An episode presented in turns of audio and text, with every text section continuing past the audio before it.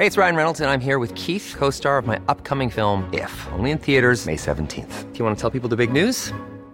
All right, I'll do. Sign up now and you'll get unlimited for $15 a month in six months of Paramount Plus Essential Plan on us. Mintmobile.com slash switch. Upfront payment of $45 equivalent to $15 per month. Unlimited over 40 gigabytes per month. Face lower speeds. Videos at 480p. Active Mint customers by 531.24 get six months of Paramount Plus Essential Plan. Auto renews after six months. Offer ends May 31st, 2024. Separate Paramount Plus registration required. Terms and conditions apply if rated PG. Cada noche, los expertos se reúnen para debatir los temas que hacen historia en una mesa de análisis distinta. Aquí las entrevistas con los personajes y líderes de opinión, junto al análisis profundo de los temas trascendentes. Alfredo Ceja conduce un programa de Frente en Jalisco por el 100.3 de FM. Iniciamos.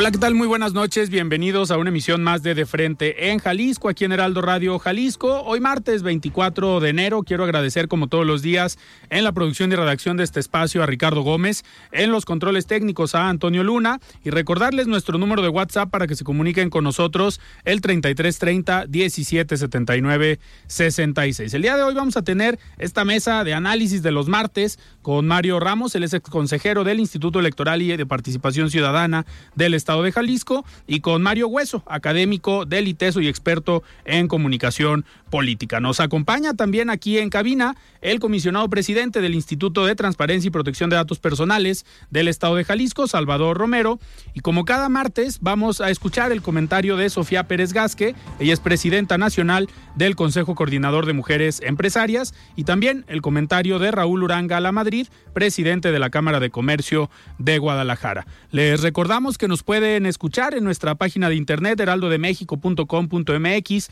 ahí buscar el apartado radio y encontrarán la emisora de Heraldo Radio Guadalajara. También nos pueden escuchar a través de iHeartRadio en el 100.3 de FM. Y por medio de nuestras redes sociales nos encuentran en Twitter como arroba Alfredo Ceja R y en Facebook como Alfredo Ceja y también en el podcast de De Frente en Jalisco en cualquiera de las plataformas. La voz de los expertos.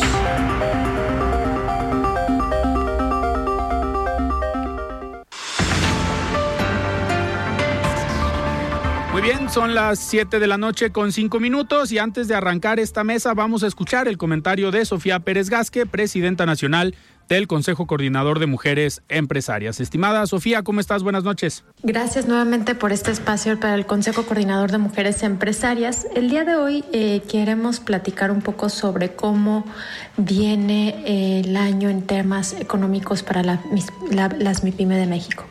Desde el Consejo Coordinador de Mujeres Empresarias hemos hecho algunas pláticas, entrevistas y por supuesto eh, la próxima semana tendremos una intervención de un gran economista, Sergio Luna, para poder seguir platicando de esto porque nos interesa que las mujeres y las eh, empresas lideradas por mujeres sigan creciendo teniendo este conocimiento eh, general de lo que está sucediendo y podamos usarlo precisamente para el crecimiento de nuestras empresas.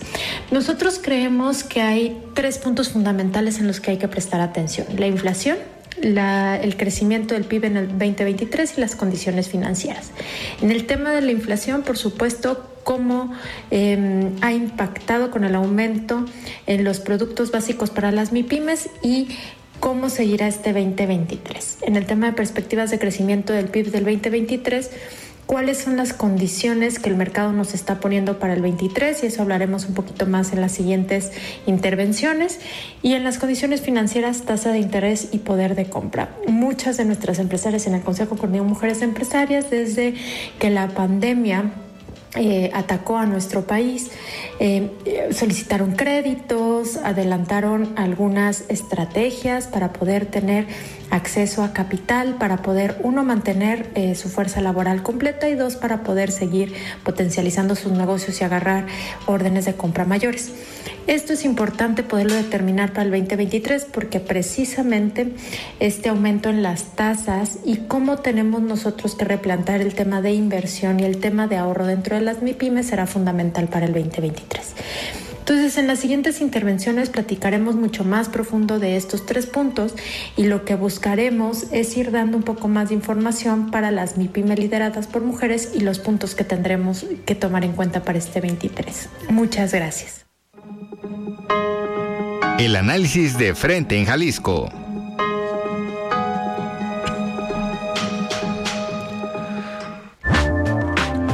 Muchísimas gracias Sofía por este comentario y arrancamos ahora sí esta mesa de los martes, ahora sí con elenco completo. Estimado Mario Ramos, ¿cómo estás? Buenas noches. Alfredo, mucho gusto, buenas noches, un saludo al auditorio y también pues a mi tocayo que vino, qué bueno. Estimado Mario Hueso, ¿cómo estás? Bien, gracias eh, al auditorio, a ti, Alfredo, este, mi querido Tocayo, qué bueno que hoy no nos plantó para variar. ¿no? Este, ya, ya no pasaría la materia si estuviera en la universidad por tantas faltas. Y bienvenido también, presidente Salvador Romero. Estimado Salvador, ¿cómo estás? Buenas noches, bienvenido. Muchas gracias, Alfredo. Muchas gracias por la invitación. Gusto saludar aquí a Mario y a Mario.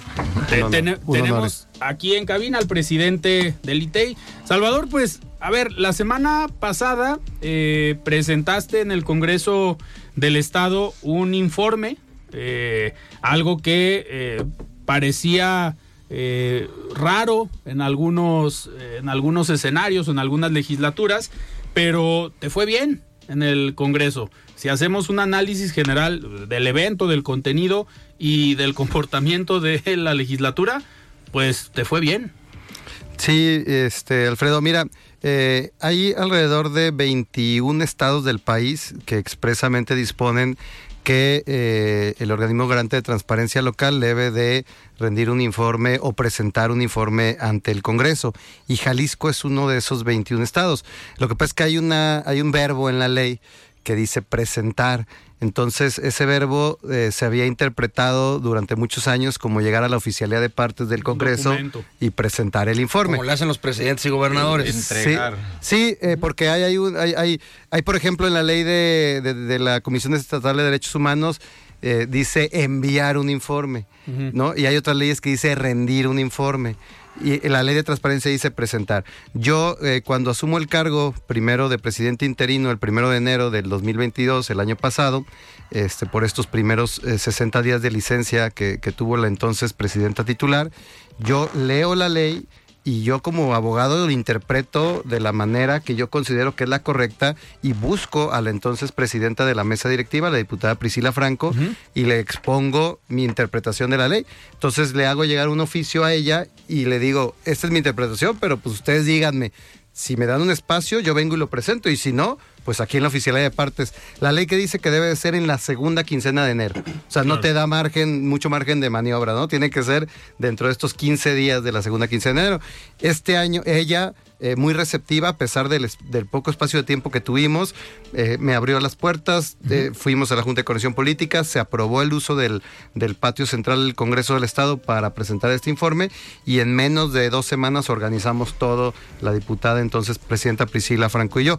Este año sí, desde diciembre, desde principios de diciembre, busqué a la ahora diputada presidenta, la diputada Mirel Montes del, del Congreso, y con más tiempo de anticipación, pues pudimos. Sí, el año pasado se presentó el 31 de enero, porque los tiempos pues nos, nos, este, se nos vinieron encima. Ahora con mucho más tiempo de anticipación, ahora sí pudimos hacer pues digamos un poco más de gestiones, invitaciones, un Claro. poquito más de protocolo también en la presentación, ¿no? Hay que recordar que el órgano garante nacional lo presenta en sesión plenaria del Senado.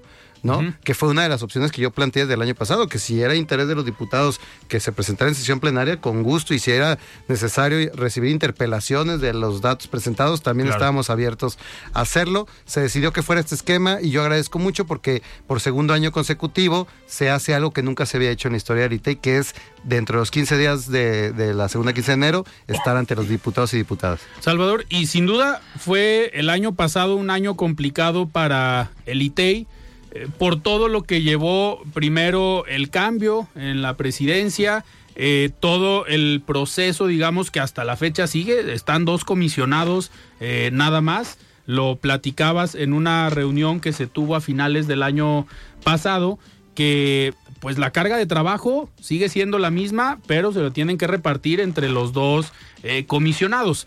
En este sentido que el trabajo no baja, a pesar de no tener el tercer perfil, pues cómo les fue en esta carga de trabajo, cuántas solicitudes de información eh, tuvieron personajes pues sancionados, que al final sabemos que esa es una de las eh, tareas que tiene el instituto.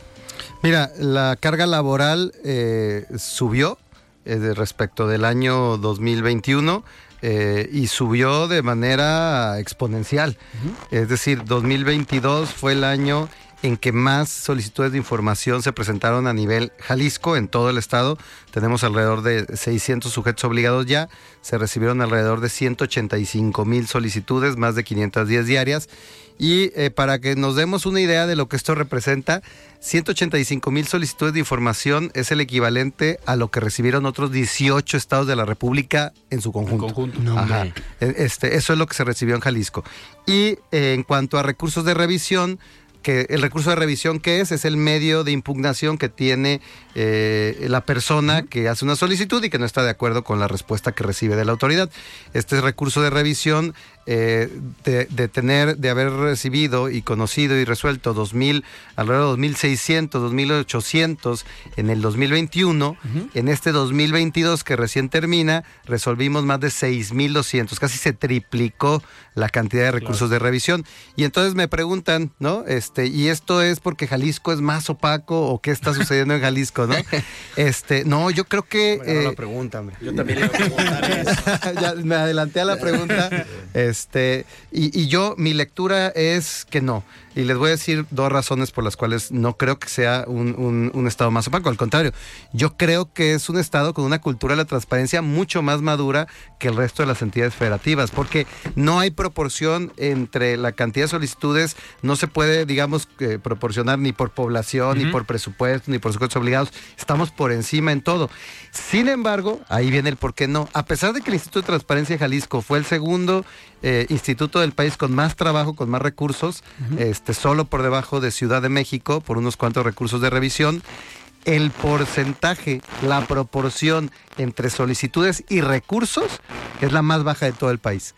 No hay otro estado de la República que tenga un porcentaje de recurrencia, de recursos, de medios de impugnación más bajo que Jalisco. Somos el estado donde menos recursos se presentan por solicitud, que es el 3.4% de, de recursos por solicitud. Entonces creo que eso habla pues de que eh, las autoridades pues dan respuestas satisfactorias en el 96, 97% de los casos, lo cual no puede presumir ningún otro estado del país, ¿no? Claro. Y estamos hablando de que el Estado, cuando uno habla de transparencia, siempre uno piensa en el Poder Ejecutivo. El Poder Ejecutivo representa un sujeto obligado que, bueno, Que sin embargo es el más, el, el más cuestionado, ¿no? por Al que unos cuantos. Al que más Sí, solicitan. y, y ahí es otro dato interesante, Mario y Mario y Alfredo. este eh, es más de 81 mil solicitudes para el Poder Ejecutivo. Este, el segundo grupo de, digamos, de sujetos obligados es los ayuntamientos con alrededor de 79 mil, un poquito menos. Eh, sin embargo, si nos vamos a los recursos, eh, el Poder Ejecutivo es de los que menos recursos recibió también respecto de los ayuntamientos. O sea, ahí sí te vas a menos del 1% en recursos. Los ayuntamientos sí suben el porcentaje un poco, ellos andan como en el 7%.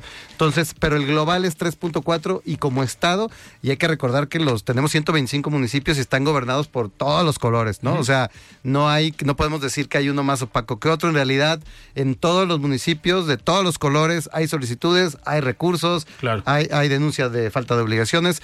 Es decir, creo que mi diagnóstico es que global, sociedad y gobierno de Jalisco, gobiernos de Jalisco, por hablar de todos, este, somos, eh, digamos, eh, un estado de los que más desarrollado tenemos el, el tema de la cultura de la transparencia.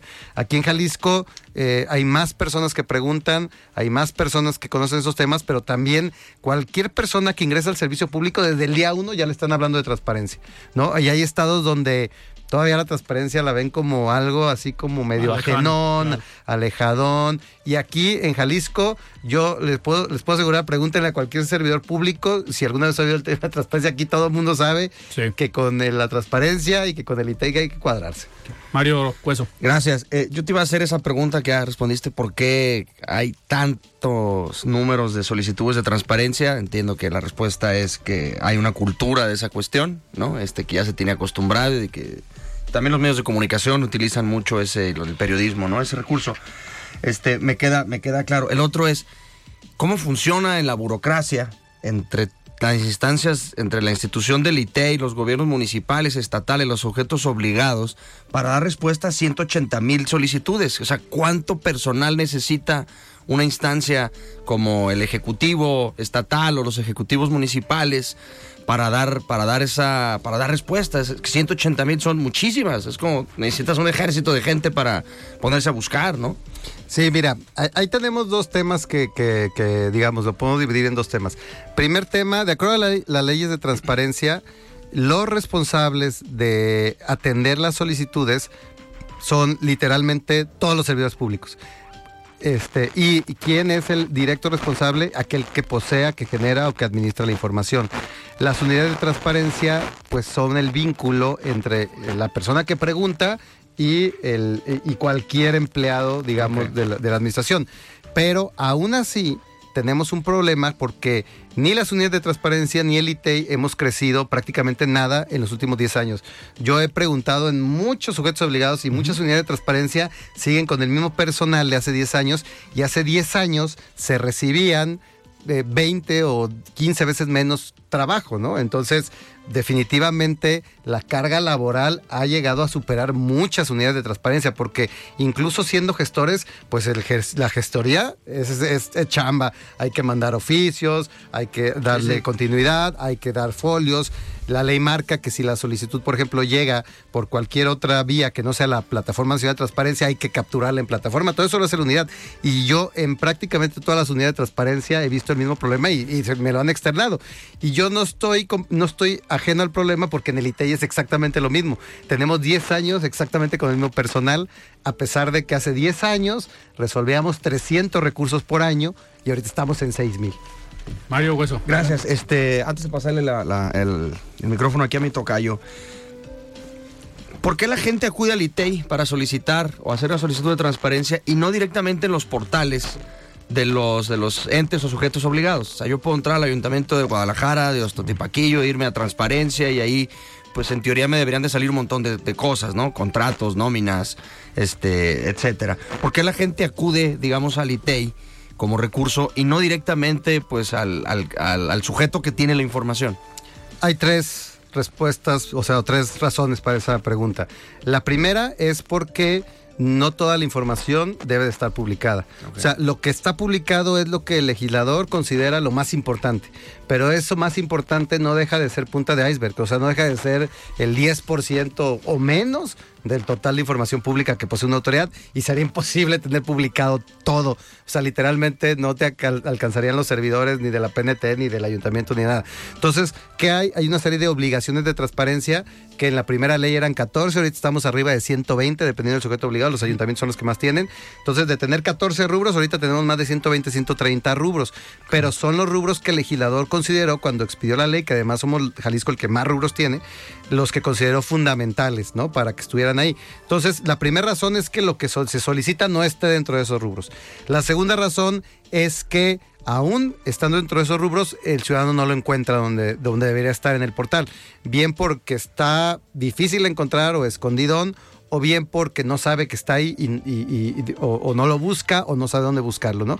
Y esa es la tercera, ¿no? Que muchas veces este, ni siquiera buscan, hacen la solicitud directa y ya. O sea, son las tres razones por las cuales hay tantas solicitudes. De hecho, la estadística demuestra que en casi la mitad de todas estas solicitudes se resolvieron entregando un vínculo de descarga. Ya estaba la información. la información ya estaba en algún lugar publicada y entonces te contestan con un vínculo. No quiero saber cuánto gana el gobernador. Ah, mira, lo puedes consultar. Aquí está el, vínculo para que lo descargues, ¿no? Entonces, un porcentaje, no, no, no me acuerdo si el 40, 40 y tantos por ciento se contesta eh, en todo o en parte con vínculos a información que sí estaba publicada previamente, pero que por alguna de esas tres razones, pues no, no se hizo, digamos, no se descargó primero o porque son respuestas, o a veces también hay otra razón adicional, ¿no? A veces se hacen, se plantean como preguntas un poquito más como complejas eh, a veces, digo, esperando como si fuera una entrevista, ¿no?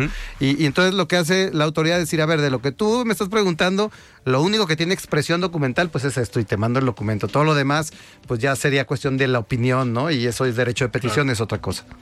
Mario Sí. Ramos. Bien, no, justo iba a preguntar eso, qué bueno que lo contestas, porque a mí también me parecía que el hecho de que se incremente las solicitudes está bien, forma parte de la cultura de la transparencia, pero te quería preguntar el dato, si sabías cuántas son de, de información que tenía que estar ahí, de la fundamental. Eso es, eh, anda por ahí más o menos en el, eh, no, bueno, dices el 50 es con un No, link. es poco. es- Pero, pero es poco entonces. O sea, en realidad sí está solicitando eh, los usuarios, la ciudadanía, sobre información que no es de la de la información sí, eh, fundamental, ¿no? De la sí, está- hay, hay de las dos y hay hay, las- y hay muchas, hay muchísimas solicitudes que son mixtas.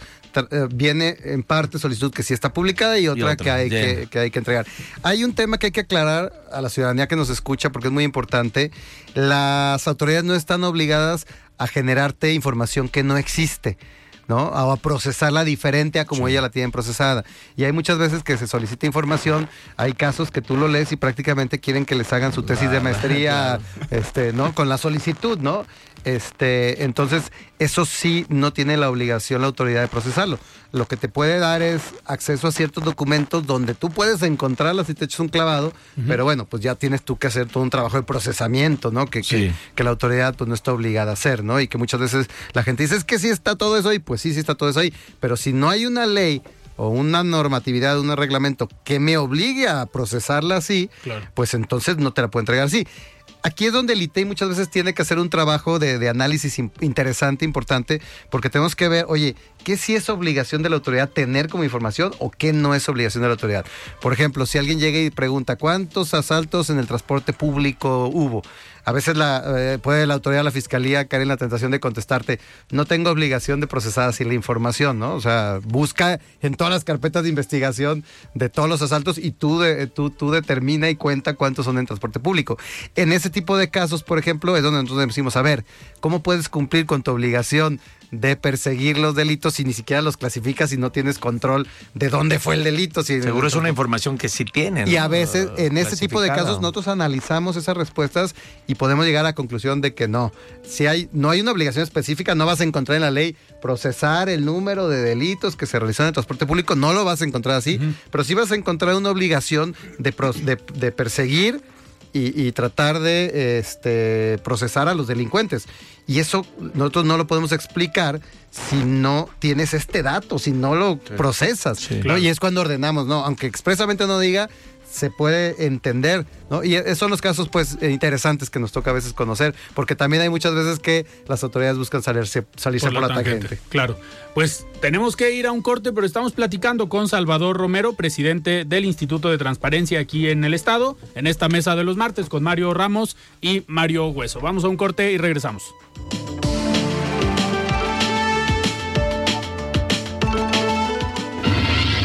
Con Alfredo Ceja y su análisis de frente en Jalisco por el Heraldo Radio 100.3. Ser verde no es estar a la moda como muchos piensan. Hoy, ser verde está siendo un estilo de vida para miles de personas. Porque a ti como a nosotros nos preocupa el cambio climático, el cuidado del agua, de los bosques y el bienestar animal. Y aunque nos sigan criticando, seguiremos trabajando. Porque hasta ahora el 90% de las propuestas medioambientales y por los animales son del verde. Es momento de gritar fuerte y con mucho orgullo. Yo quiero un México más verde. Partido Verde. Suscríbete al Heraldo de México. Recibe el diario que piensa joven hasta la puerta de tu hogar, oficina o negocio, con la información más veraz, actual y completa del panorama nacional e internacional. Suplementos, promociones exclusivas y mucho más. Llámanos al 5550-469494 o escríbenos a suscripciones arroba. ¿Qué buscabas, Linda? ¿Te puedo refrescar? No, tiene mucha azúcar que causa obesidad y diabetes. Los alimentos saludables te damos vitaminas y minerales para fortalecer tu cuerpo. Estamos al 2 por 1 Yo y galletas sabor chocolate. Uy, está lleno de calorías. que se convierten en grasa, que provoca obesidad y hasta cáncer. Yo me quedo con ustedes. Con tanto sello, hace daño. Checa el etiquetado y elige alimentos saludables. Secretaría de Gobernación, Gobierno de México. Me da mucho gusto saludarte, yo soy Jesús Martín Mendoza y quiero invitarte para que participes en una rifa. Estamos rifando un automóvil Aveo 2022 el próximo 31 de enero. El boleto cuesta 100 pesos. ¿Cuál es el objetivo de esta rifa? Juntar dinero, recursos económicos, donde la Fundación Grupo Andrade pueda apoyar a organizaciones de la sociedad civil, a organizaciones que apoyan a muchos niños que pueden hacer realidad su idea de comer, de ir a la escuela, de vestir como ellos han soñado y quieren. En Fundación Grupo Grupo Andrade, pues nos mueve el compartir la esperanza y la vida digna de muchas personas y es el objetivo de esta rifa. ¿Qué es lo que tienes que hacer? Entra a la página www.fundaciongrupoandrade.org.mx, ahí vas a encontrar las bases de esta rifa, el boleto vale 100 pesos y con todo el dinero que reunamos vamos a apoyar a estas organizaciones de niños y de gente más necesitada. Y además tienes la posibilidad de llevarte un auto nuevo, un Aveo 2022 hasta tu casa el sorteo es el 31 de enero, no lo olvides. Compra ya tu boleto en este momento. www.fundaciongrupoandade.org.mx. Permiso otorgado por la Secretaría de Gobernación con el número 202202335PS02. Vigencia del permiso del 5 de diciembre 2022 al 31 de enero 2023.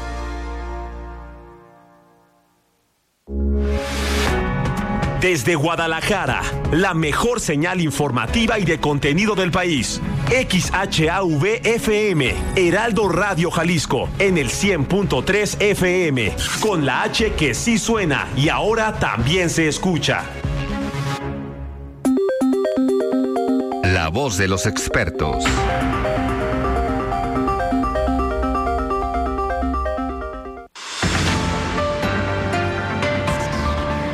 Muy bien, 7 de la noche con 29 minutos. Estamos de regreso aquí en De Frente en Jalisco. Eh, Salvador, estábamos eh, platicando ahorita eh, en esta parte del informe, pero me gustaría saber, en el último año han presentado ustedes como instituto algunas iniciativas con la intención de tener una institución más cercana a la ciudadanía. Este mecanismo que han utilizado algunos ayuntamientos también para reportes, ustedes lo están utilizando, como es el tema del WhatsApp, para pues acercar a la gente disposiciones eh, y asesoría para poder hacer una solicitud de transparencia. ¿Cómo fue el proceso eh, para plantear este tipo de, proyectos y que hoy están funcionando y cómo les ha ido ya utilizándolos, ¿los está aprovechando la, gente? Sí, sí, mira, eh, justamente el, proyecto de Guatsparencia lo arrancamos a mediados de este año eh, y es básicamente, generamos ahí un chatbot dentro de la aplicación de WhatsApp para eh, atender las, las, digamos, las eh, dudas más recurrentes. Y además hay una persona que si el chatbot no, no alcanza a, digamos, a solventar la totalidad o, la, duda planteada, ya tenemos a una persona que atiende esta línea que es el, el 333-906-9656. Por si alguien tiene alguna duda, esa es la línea de WhatsApparencia del ITEI, 333-906-9656. Y ahí pueden atender eh, o pueden consultar sus dudas. Esta es una primera etapa. Eh, nuestra idea es pues que si tenemos los recursos suficientes, eventualmente podamos elevar a otra etapa este proyecto donde se puedan incluso hacer solicitudes de acceso a información okay. pública. Hiring for your small business? If you're not looking for professionals on LinkedIn, you're looking in the wrong place. That's like looking for your car keys in a fish tank. LinkedIn helps you hire professionals you can't find anywhere else, even those who aren't actively searching for a new job but might be open to the perfect role. In a given month, over 70% of LinkedIn users don't even visit other leading job sites. So start looking in the right place. With LinkedIn, you can hire professionals like a professional. Post your free job on linkedin.com slash people today. Hey, it's Ryan Reynolds, and I'm here with Keith, co-star of my upcoming film, If, only in theaters May 17th. Do you want to tell people the big news? All right, I'll do it. Sign up now and you'll get unlimited for $15 a month in six months of Paramount Plus Essential Plan on us. Mintmobile.com slash switch. Upfront payment of $45 equivalent to $15 per month. Unlimited over 40 gigabytes per month. Face lower speeds. Videos at 480p. Active Mint customers by 531.24 get six months of Paramount Plus Essential Plan. Auto renews after six months. Offer ends May 31st, 2024. Separate Paramount Plus registration required. Terms and conditions apply if rated PG. Vía WhatsApp, pero eso sí ya no requeriría este implementar pues ahí un call center, por decirlo de alguna manera, ya, ya más eh, amplio, ¿no? Actualmente traemos un promedio de una, 1.5 consultas diarias por esta plataforma, que además pues tiene menos de un, bueno, medio año, entonces todavía pues le damos, eh, digamos, difusión en nuestras redes sociales, pero pues no tenemos tampoco otros recursos para hacerla como el INAI, que sí tiene forma de estarle dando este, publicidad ahí a sus programas.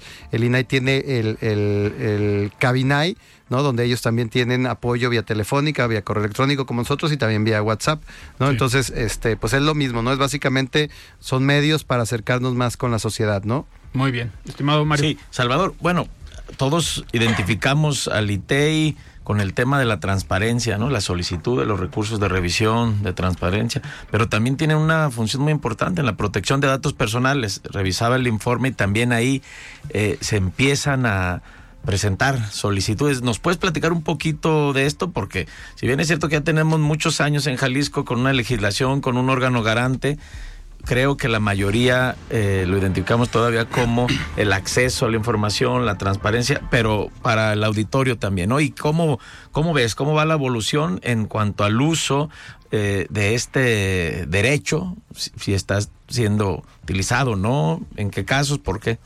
Sí, mira, eh, al ITEI le corresponde la protección de datos personales en posesión de autoridades, eh, que evidentemente es mucho menos que, que, el tratamiento que se realiza en posesión de particulares, ¿no? Entonces, de entrada, eh, sí tenemos muchas consultas de protección de datos, pero aquí en Jalisco, en el ITEI, pero vinculadas con tema de particulares. Entonces, eh, sí hay cada vez más gente que nos pregunta estos temas, pero la mayoría de quienes se nos acercan, pues lo tenemos que derivar al INAI porque no nos compete. Yo creo que sí hace falta o que se le den competencias a los órganos locales en materia de protección de datos con particulares o que el INAI ponga una delegación, así como la Profeco, en cada en cada estado, por lo menos, ¿no? Porque sí hay muchas dudas y hay todavía mucha gente que el tema de, del teléfono, del correo, de las plataformas de, de, de, mensajería no le llega. O sea, hay mucha gente que sí quiere asesoría personalizada. Entonces yo creo que sí ayudaría mucho, por lo menos en las capitales, tener. Ahora, lo que sí nos corresponde, que es datos personales en posición de autoridades, sí ha crecido muchísimo. Si lo vemos en comparación con lo que es acceso a información, pues es muy chiquito y es normal. Claro. Hay mucha más gente queriendo eh, acceder a información pública que acceder a sus propios datos personales, ¿no? En uh -huh. posición de autoridad. Pero aún así ha crecido de manera exponencial. O sea, igual de tener hace apenas cinco años 200, 300, cuando mucho, eh, solicitudes de protección de datos personales, este año pasamos de las 5 mil, ¿no? Entonces sigue creciendo, este, el, el digamos, el, esta noción de protección de datos personales, pero también estamos todavía más lejos del de punto donde eh, idealmente deberíamos estar. ¿Cuál es el punto ideal? Pues donde todas las personas estemos 100% conscientes de cuáles son nuestros derechos humanos en materia de protección de datos personales y que además también estemos conscientes de cómo ejercerlos y de cómo protegerlos. Mario Hueso. Gracias. Algo que me llama mucho la atención del ITEI es que si es una institución que de alguna manera tiene dientes, ¿no? O sea, puede amonestar, puede morder, digamos, a los sujetos obligados.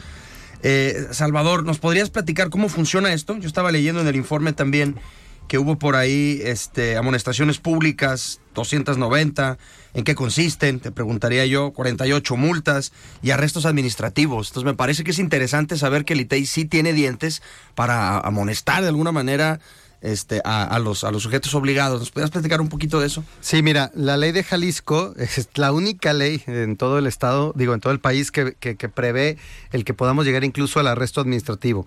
Este, ¿Cómo funciona este sistema? de sanciones. Estas sanciones son producto de lo que se conoce como medidas de apremio. Una medida de apremio es una, digamos, una advertencia de lo que te va a suceder si no haces algo. Una primera llamada. Sí, o, o, y segunda y tercera. Tenemos tres medidas de apremio, tres niveles de medidas de apremio. La primera llamada es, el ITEI te ordena que entregues esta información o viene una amonestación pública con copia de tu expediente laboral.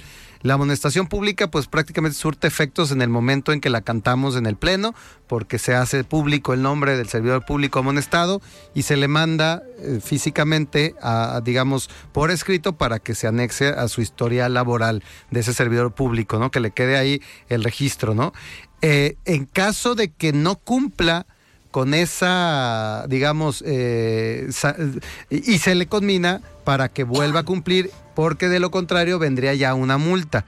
La multa, dependiendo del tipo de recurso, puede ir desde los 1.800, 2.000 pesos hasta los 120 mil, ¿no? Este, aproximadamente, porque está en UMAS y ahora creo que ya subieron, va, va a ir un poquito más arriba. Es lo mismo, le decimos, no cumpliste la resolución, aquí está tu amonestación pública y aquí está tu apercibimiento. Si no vuelves a cumplir, lo que sigue es la multa.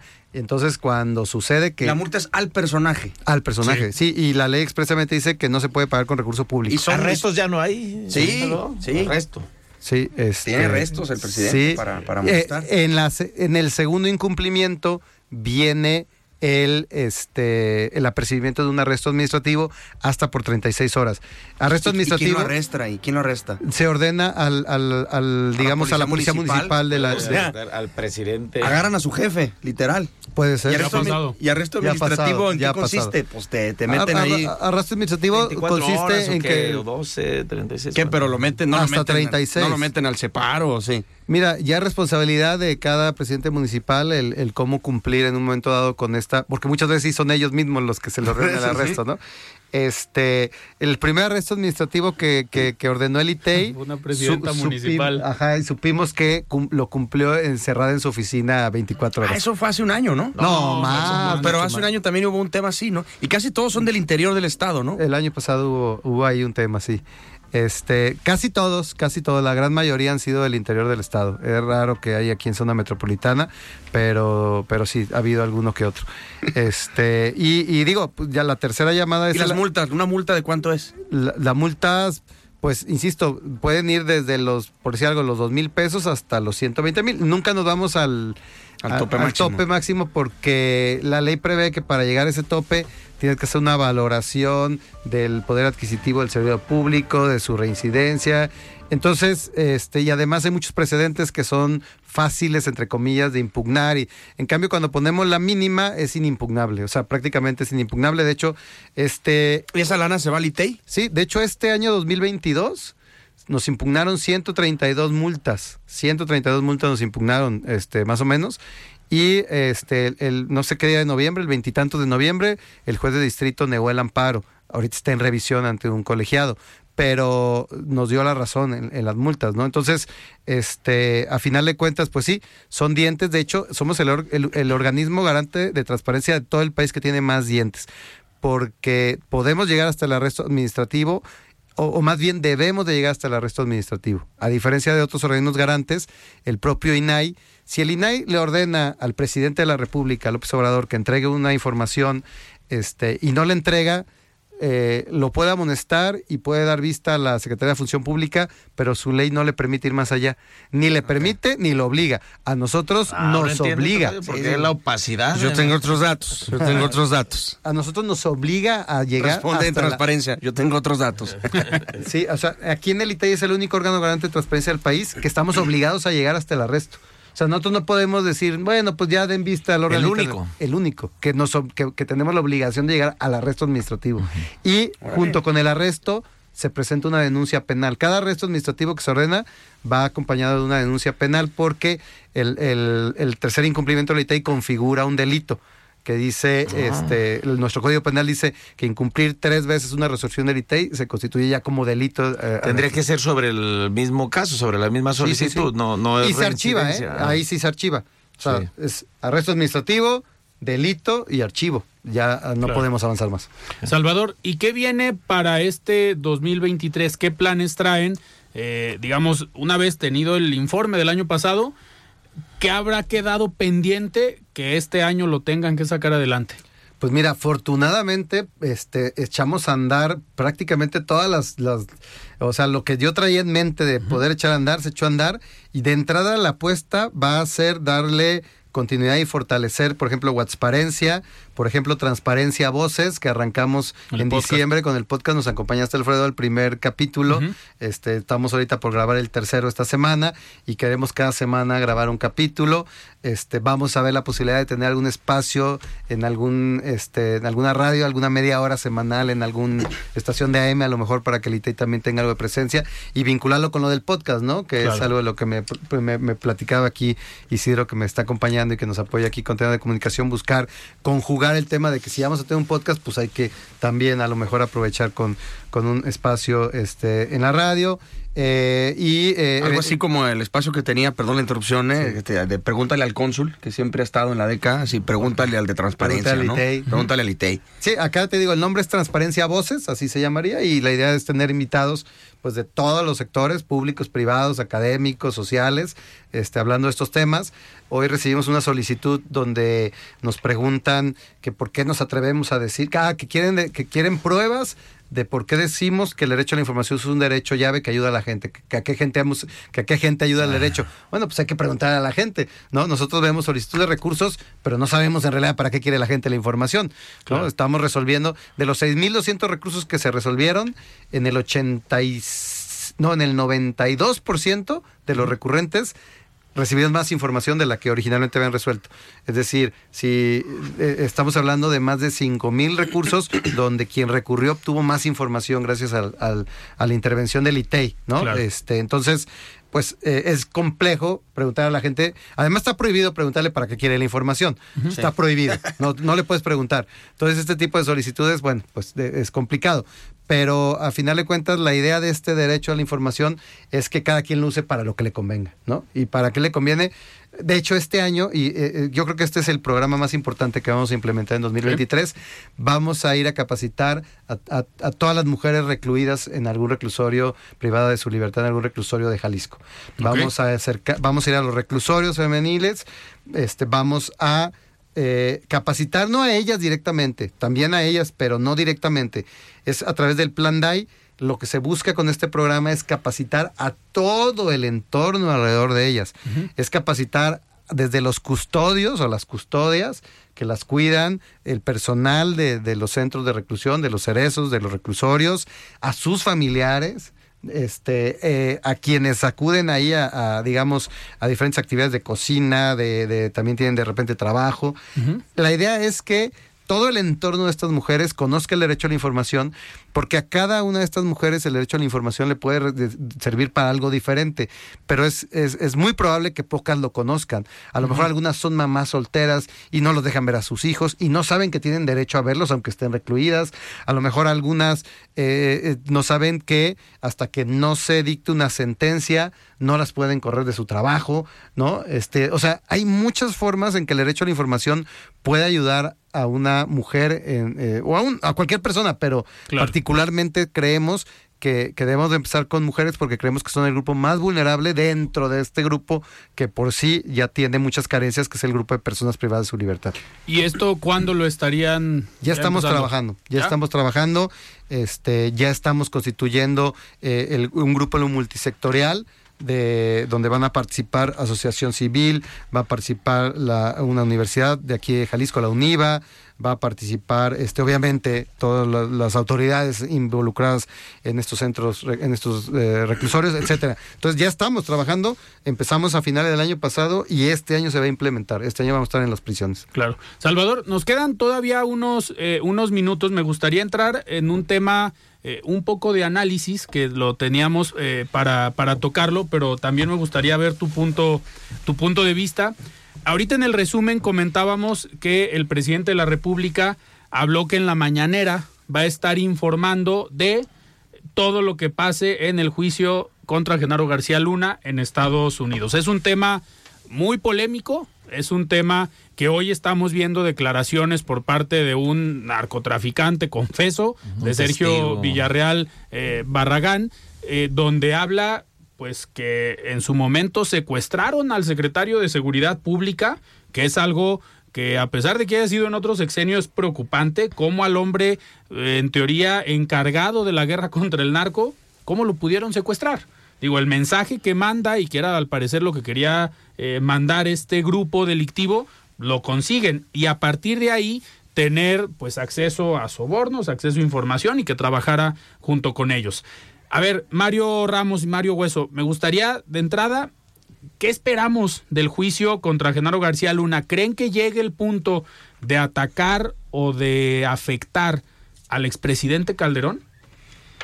No lo sé, no lo sabemos qué otros testigos, quién más esté a punto de declarar. Sin embargo, pues se especula, se cree que ya, sean los testigos o también el propio exsecretario podría hacer alguna declaración.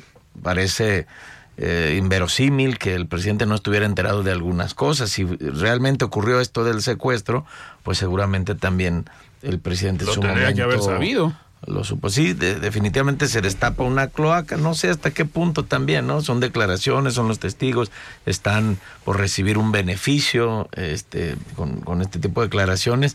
Pues una buena, una buena telenovela, seguro dará para otras series, no sé, ojalá y que esto eh, repercuta ¿no? en algunas medidas que pueda tomar el Estado mexicano para que esto no ocurra o más allá de que estemos entretenidos con el morbo de saber qué más, bueno, esto qué impacto va a tener en nuestro país, ¿no? Mario Hueso, ¿a ti te gusta mucho hablar y utilizar el concepto de la narrativa o el discurso presidencial?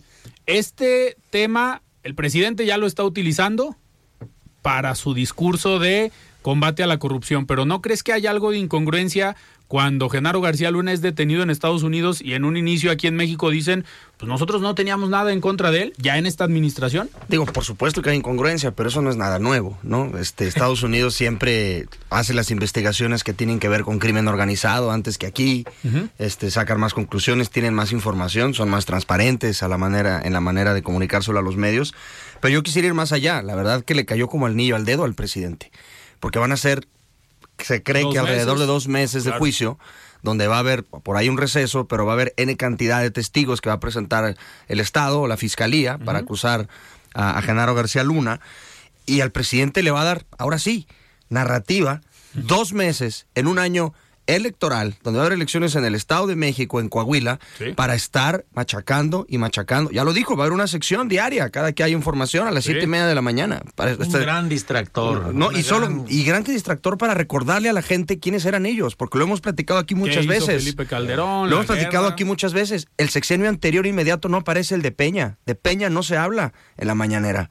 El sexenio inmediato anterior es el de Calderón.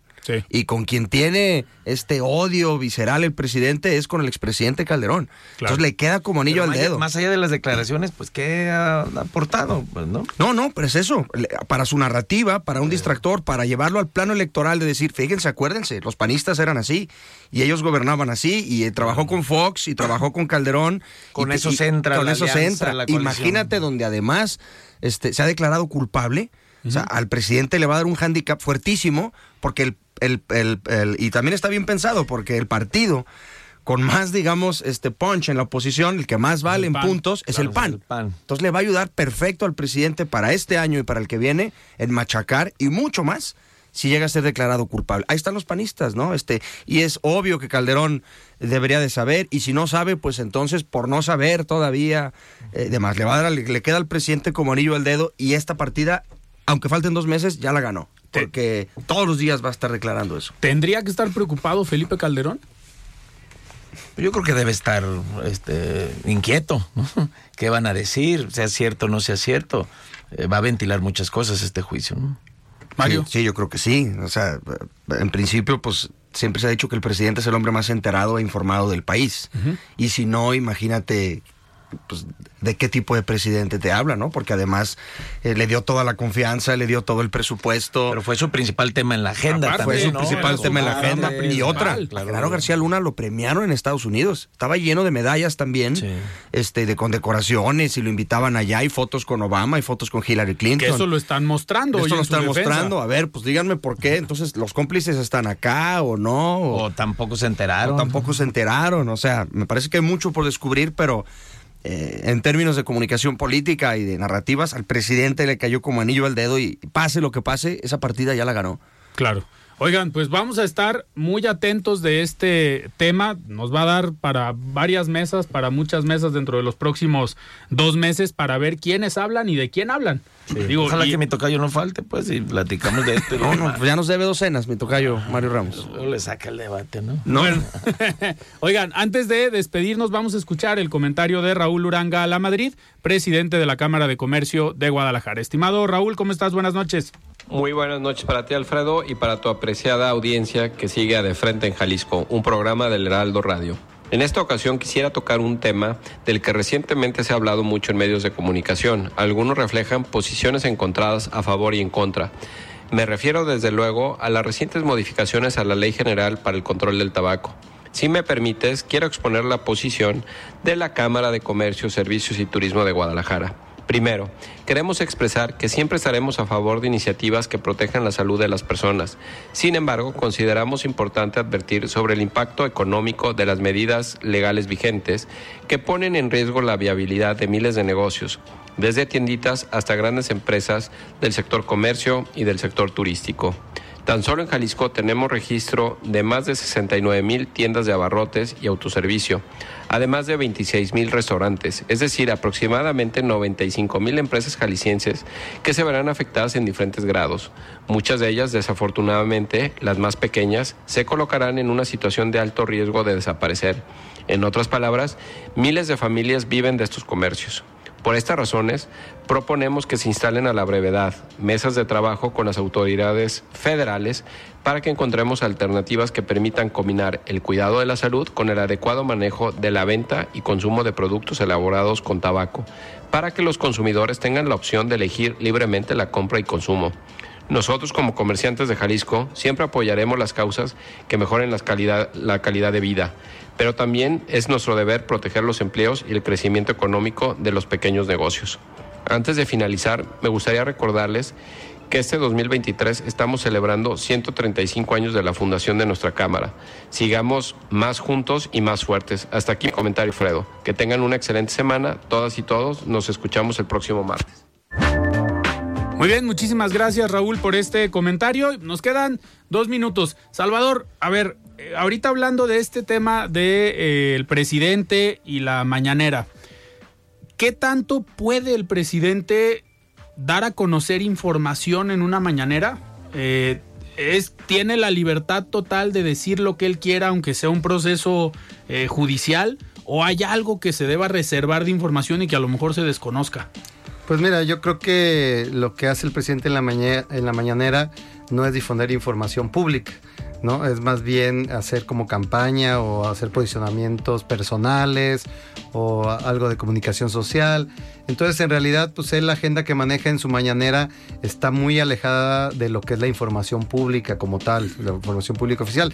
Tan es así que hay muchos precedentes en el INAI donde ha habido solicitudes donde la gente dice, oye, quiero que me entreguen el respaldo de lo que dijo el presidente y pues no encuentra nada en los archivos de la presidencia, ni del gobierno federal, ni de la administración pública, porque mucho de lo que dice ahí no tiene ningún respaldo en lo que está en los expedientes y archivos del, de la federación y eso es, es, algo pues que no lo digo yo, o sea, está ahí en las resoluciones del, del, propio INAI, ¿no? Y de las solicitudes. Entonces, pues él puede hablar de lo que quiera, al final no tiene como tal una limitante, eh, eh, este, y, y, la limitante que pudiera tener es en todo caso político electoral y eso lo tendría que revisar el INE, en, su, en su, caso el Tribunal Electoral del Poder Judicial de la Federación. Muy bien, Salvador, pues nos tenemos que despedir, pero muchísimas gracias por estar aquí en De Frente en Jalisco. Al contrario, gracias por la invitación, Alfredo.